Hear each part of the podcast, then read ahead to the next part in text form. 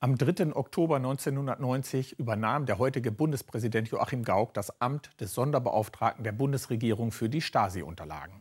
In der Folge entstand die sogenannte Gauck-Behörde. Seit 2011 wird diese nun von Roland Jahn geführt, der aktuell vom Bundestag in seinem Amt bestätigt wurde.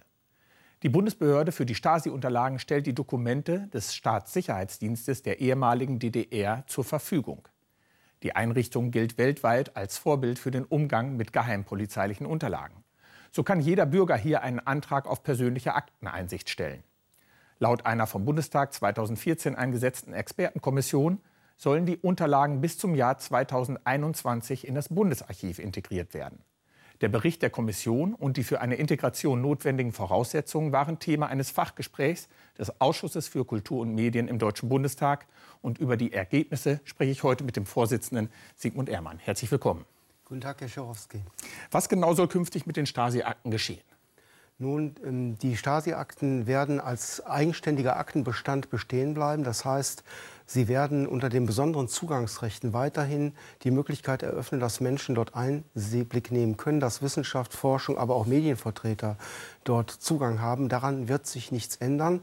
Allerdings wird sich die konkrete fachliche Verantwortung für die Pflege und Verwaltung des Aktenbestandes verändern. Sie ist bisher in der Stasi-Unterlagenbehörde gebündelt. Das Bundesarchiv selbst ist das Gedächtnis äh, der deutschen Bürokratie, so im weitesten Sinne der deutschen Staatsverwaltung. Und indem 1990 äh, ein besonderer Rechtsrahmen geschaffen wurde, nämlich das Stasi-Unterlagengesetz, hat man eine vorübergehende Regelung von Anfang an im Blick gehabt. Man hat extra eine Sonderbehörde geschaffen, weil dieser Aktenbestand dadurch gekennzeichnet ist, dass er ja Quellmaterial eines Unrechtsstaates, eines Unrechtsregimes ist.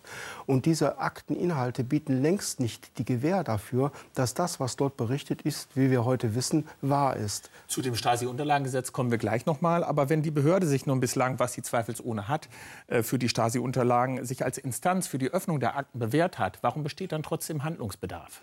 Nun, die Frage ist, ob sie sich in der Weise wirklich bewährt hat. Es ist, geht ja nicht nur um die Frage der, des Zugangs zu den Akten, sondern es geht auch um den Bereich von Wissenschaft, Forschung und politischer Bildung. Und es gibt äh, sehr stark doch kritische Anfragen auch zur Qualität der Archivarbeit. Ähm, das ist so, dass natürlich die Menschen im Bundesarchiv aufgrund ihrer Ausbildung in besonderer Weise befähigt sind. Und das ist im Bereich des äh, Stasi-Unterlagenarchives in der Weise durchaus auch der Fall, aber da gibt es noch Luft nach oben. Also dort die archivfachliche Arbeit zu verbessern, Personalentwicklung zu betreiben und im Grunde genommen auch die Erschließungsqualitäten zu heben. Das ist die Hoffnung, die wir haben mit der Zuordnung zum Bundesarchiv. Insofern wird dort engagierte Arbeit gemacht, aber sie kann noch optimiert werden und da waren sich letztendlich alle drin einig. Äh, die Debatte läuft übrigens schon über zehn Jahre und Kritik an dem einen oder anderen Punkt ist nicht neu. Der Expertenbericht ist recht umfangreich und er wurde in der öffentlichen Sitzung in Ihrem Ausschuss vorgestellt. Was sind da die zentralsten Erkenntnisse? Also der wesentliche Punkt, den haben Sie gerade schon angesprochen. Da geht es um die Zuordnung der äh, Archivakten, der Stasi-Unterlagenakten in die Verantwortung des Bundesarchives ohne die Dezentralität äh, zu verhindern. Der zweite wichtige Punkt, die Stasi-Unterlagenbehörde ist durch behördeninterne Forschung gekennzeichnet.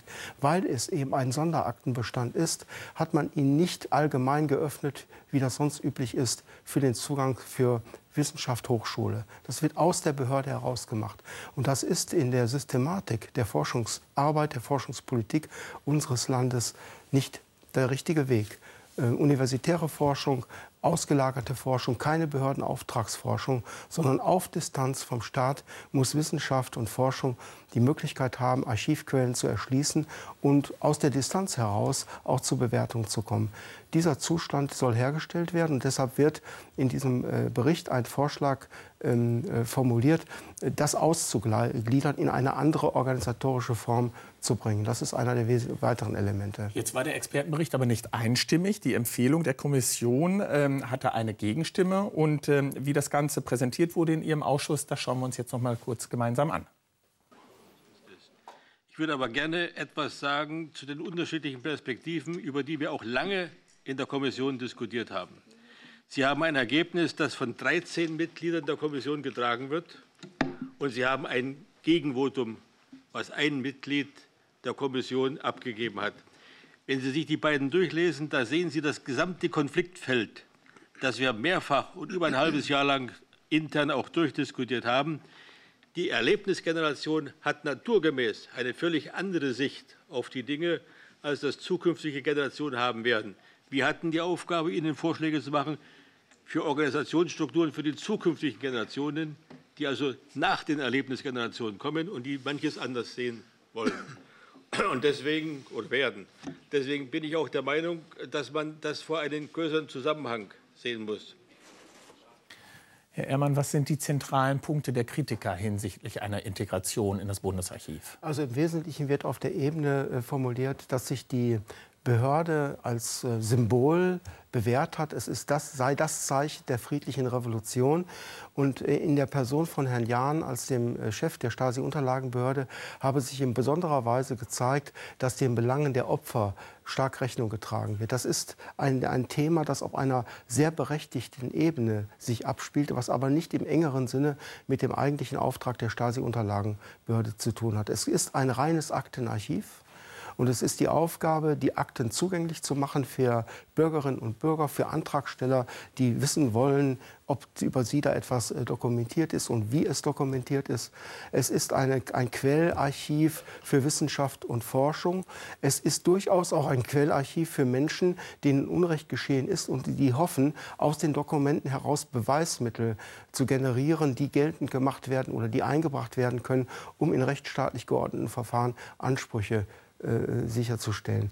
Aber diese Behörde ist nicht die Ombudsfunktion als Ansprechpartner für alle Opfer. Und da gibt es allerdings eine, einen Wertungsunterschied. Und das die Frage der Symbolik, der Tradition, der Geschichte und dass da mit hineingedeutet wird, man würde respektlos mit den Belangen der Opfer umgehen und es werde synonym gleichbedeutend mit äh, einer Aussage, das sei Schlussstrich der Aufarbeitung.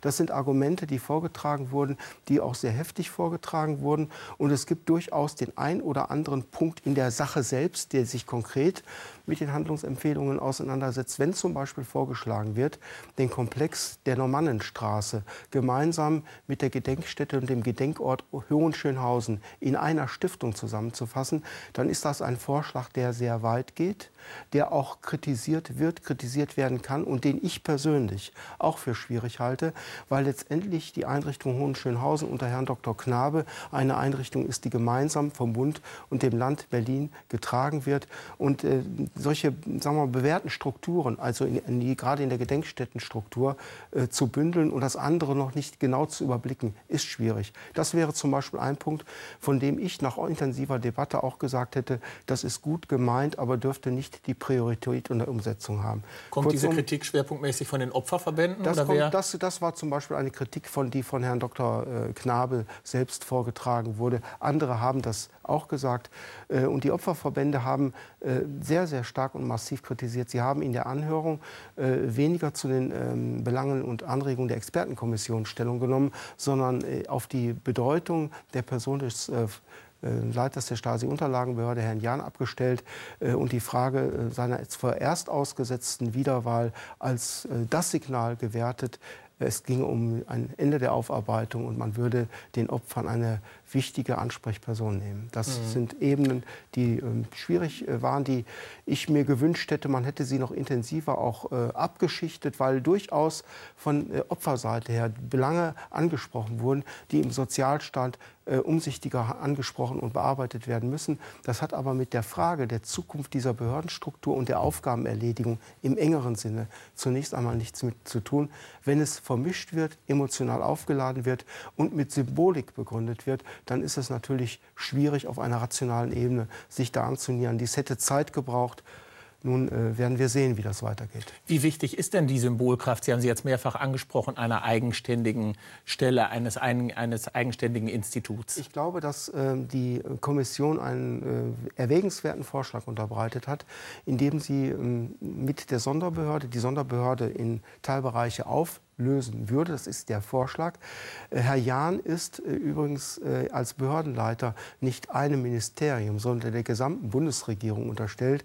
Und die Vorstellung um diesen, diese Symbolik und die, dass die Aussage zu treffen, ja, dort sehen wir dringenden Handlungsbedarf, steht in dem Vorschlag einen Bundesbeauftragten oder Ombudsmann als Ansprechpartner für die Belange der Opfer und der Aufarbeitung dem Bundestag unmittelbar zuzuordnen. Eine kleine übersichtliche Struktur, die in, in Wes im Wesentlichen sich um Opferbelange gewissermaßen als Ansprechpartner im Sinne vielleicht auch vergleichbar mit dem Wehrbeauftragten äh, zu verstehen, der wiederum dann im Bundestag angesiedelt Interventionsmöglichkeiten gegenüber der Bundesregierung, den Ministerien und dem Parlament hat.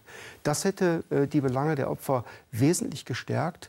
Ähm, dahinter liegt dann aber auch, wer die Lippen spitzt, muss pfeifen, Missstände zu beschreiben, sie anzumahnen, auch in der Rolle des Bundesbeauftragten oder eines solchen Ombudsmannes, setzt dann natürlich das Parlament in die Pflicht, das auch durch Gesetzgebung und Rechtsprech oder Gesetzgebung zu unterlegen. Bleiben wir kurz bei der Kritik und den Bedingungen, unter denen das ja. stattfindet und zurück zu dem Expertenbericht. Unter welchen Voraussetzungen, so laut der Empfehlung, kann denn eine Integration konkret stattfinden? Die Voraussetzung ist, dass wir Rechtsrahmen verändern. Das heißt, äh, wir haben jetzt ein Sondergesetz, das ist das äh, Stasi-Unterlagengesetz. Und wenn wir das in den Rechtsbereich des Bundesarchives integrieren, dann muss das auch archivrechtlich übersetzt werden. Es muss aber so archivrechtlich übersetzt werden, dass die Zugangsbedingungen in ähnlicher Weise nachgeformt werden wie es im Stasi-Unterlagengesetz beschrieben ist. Aber die rechtliche, organisatorisch-inhaltliche Verantwortung liegt dann in einer Hand. Und es sind ja heute auch schon viele Aktenbestände aus anderen Verwaltungsdomänen ähm, der ehemaligen DDR Bestandteil des Bundesarchives, zum Teil auch in einem besonderen Rechtsrahmen gekleidet. Das ist nichts Ungewöhnliches, das muss nur angegangen werden.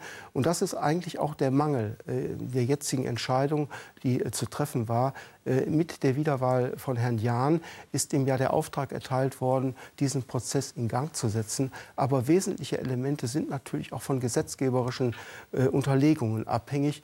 Und äh, das wird jetzt äh, sehr äh, interessant sein zu beobachten, wie das noch im Laufe dieser Legislaturperiode gelingt. Ob es gelingt, ähm, äh, unser Koalitionspartner, die CDU, hat ja vorhin auch im Debattenbeitrag deutlich gemacht, dass ähm, ähm, das in der nächsten Periode erst ein Thema wird. Also bleibt es jetzt die Zeit der Vorbereitung. Bleiben wir noch kurz bei dem gesetzlichen Rahmen. Das angesprochene Stasi-Unterlagengesetz ist seit 1991 in Kraft und regelt den Umgang mit den Stasi-Akten. Warum war seinerzeit eine gesonderte Gesetzgebung überhaupt notwendig? Es war äh, deshalb notwendig, weil es ähm, bis heute im Übrigen unbestritten äh, ist und ein sehr schwieriger äh, Vorgang ist, inwieweit zu rechtswidrig entstandenen Aktenvorgängen, wie, wie man rechtsstaatliche Verfahren ordnet, um Aktenzugänge ähm, äh, zu organisieren. Ich erinnere um die Auseinandersetzung mit äh, den Informationen, die in diesem Archiv äh, vorhanden sind, zu Helmut Kohl. Also die Frage, ist das medienöffentlich, haben Medien da Zugang, unter welchen Voraussetzungen? Da gibt es äh, ganz verschärfte Zugangsbedingungen, was im Übrigen auch rechtfertigt, dass nur behördeninterne Forscher äh, in ungeschwärzte Vorgänge Einblick nehmen dürfen, weil es eben schon Sprengsatz hat und Gift ist, was dort gebunkert ist. Gleichwohl waren sich die Bürgerrechter, die äh, am 15. Januar 1990 die Normannenstraße gestürmt haben, aber auch diejenigen, die die Außenstellen gestürmt haben, denen war das sehr wichtig, dass diese Akten nicht vernichtet werden, dass man einen Weg findet, wie man Zugänge organisiert, damit Menschen begreifen können, im Nachhinein reflektieren können, wie sind die Bedingungen gewesen, was ist eigentlich in meinem Umfeld gewesen, wieso ist mir diese oder jene äh, äh, Schwierigkeit entstanden, was steckte dahinter. Und äh, das war ein hoher Anspruch und ein wichtiger Anspruch der Menschen der ehemaligen DDR. Und das rechtsstaatlich zu regeln, da hat man dann gesagt, man geht diesen eigenen Weg, einen eigenen Rechtsrahmen, der zeitlich auch begrenzt, aber zeitlich begrenzt, so war es immer gedacht, zeitlich begrenzt, äh, bis ähm, dann eben bestimmte Qualitätsstandards auch und auch eine Rechtssicherheit entstanden ist, dass das durchaus auch bei kontaminierten, rechtswidrig entstandenen Akten ein rechtsstaatliches Verfahren geben kann. Und dann gibt es äh, einfach Prinzipien äh, in, unserer, in, unserem, in unserer Staatsverwaltung, dass das Bundesarchiv das zentrale Archiv ist, in dem alle Akten der Bundesregierung und der Ministerien äh, eingehen, auch alle Akten äh, der Rechtsvorgänger, äh, das Deutsche Reich, die Weimarer Republik, die ehemalige DDR, alles findet sich dort im Bundesarchiv wieder. Militärarchive finden sich dort wieder. Bleiben wir aber kurz bei dem Thema jetzt der DDR. Die Öffnung der Stasi-Akten für die Aufarbeitung, insbesondere der Zugang der Betroffenen zu den Informationen, ist eigentlich das zentrale Anliegen des Stasi-Unterlagengesetzes. Und wäre dies auch nach einer Integration in das Bundesarchiv gewährleistet gegeben? Ist das sicher? Uneingeschränkt ja. Uneingeschränkt, Uneingeschränkt ja.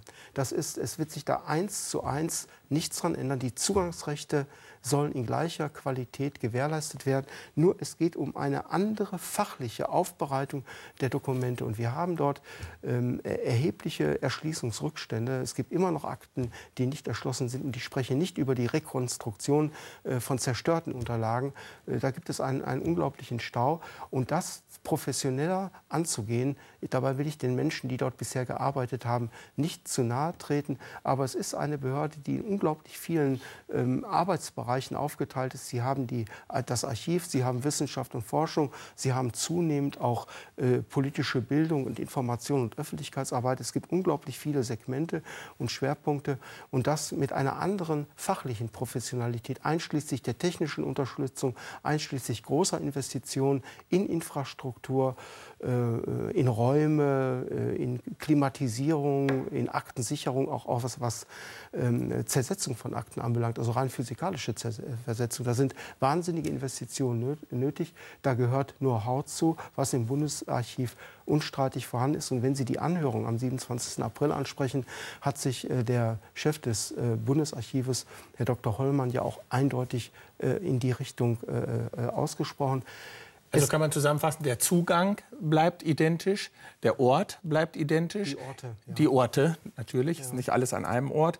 Aber etwas wird sich ändern, und zwar das Amt des Bundesbeauftragten, zumindest in der Definition in der, äh, laut dem Bericht der Expertenkommission. Inwiefern wäre sein eigenes Amt von einer Neuaufstellung der Behörde betroffen? Was würde sich da konkret ändern? Es würde sich äh, in, in der, also äh, letztendlich wäre es so, dass die Verantwortung ins Bundesarchiv geht. Das wäre dann raus aus der Verantwortung des, des jetzigen BSTU, des ähm, Beauftragten für die Unterlage der Stasi.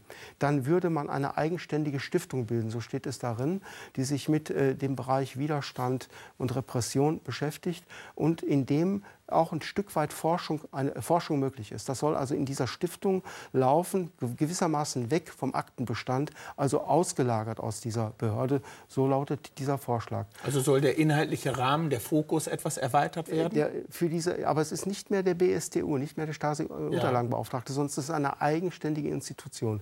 Und es gäbe dann einen Beauftragten, ähnlich des Wehrbeauftragten, unmittelbar dem Bundestag verantwortlich, der der Ombudsmann die Anlaufstelle ist für die Belange der Opfer und für alle Themen der Aufarbeitung der SED-Diktatur.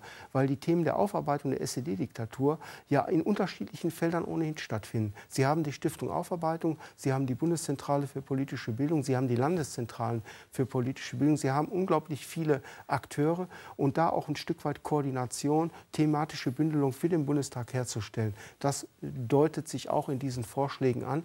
Auch da gibt es Diskussionsbedarf.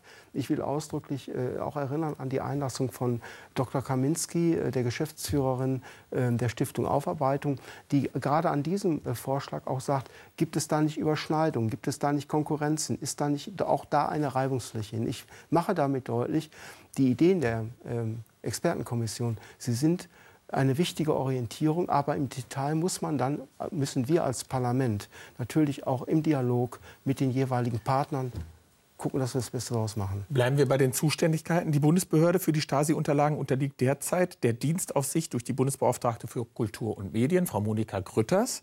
Worin liegen dann genau die Aufgaben Ihres Ausschusses bei diesem Thema? Also die Dienstaufsicht liegt nach dem Stasi-Unterlagengesetz nicht bei der Beauftragten, sondern sie liegt bei der gesamten Bundesregierung. Das ist das die Besonderheit. Das macht auch nochmal deutlich diese, diese Sonderbehörde. Äh, die Verantwortung des Parlaments liegt im Wesentlichen für den gesetzlichen Rahmen und natürlich die Etatausstattung. Das heißt, wir haben einmal rechtliche Instrumente, das Archivgesetz. Wenn es denn dahin geht, müssten wir dieses Archivgesetz auch als Ausschuss für Kultur und Medien im Auftrage des Plenums natürlich bearbeiten.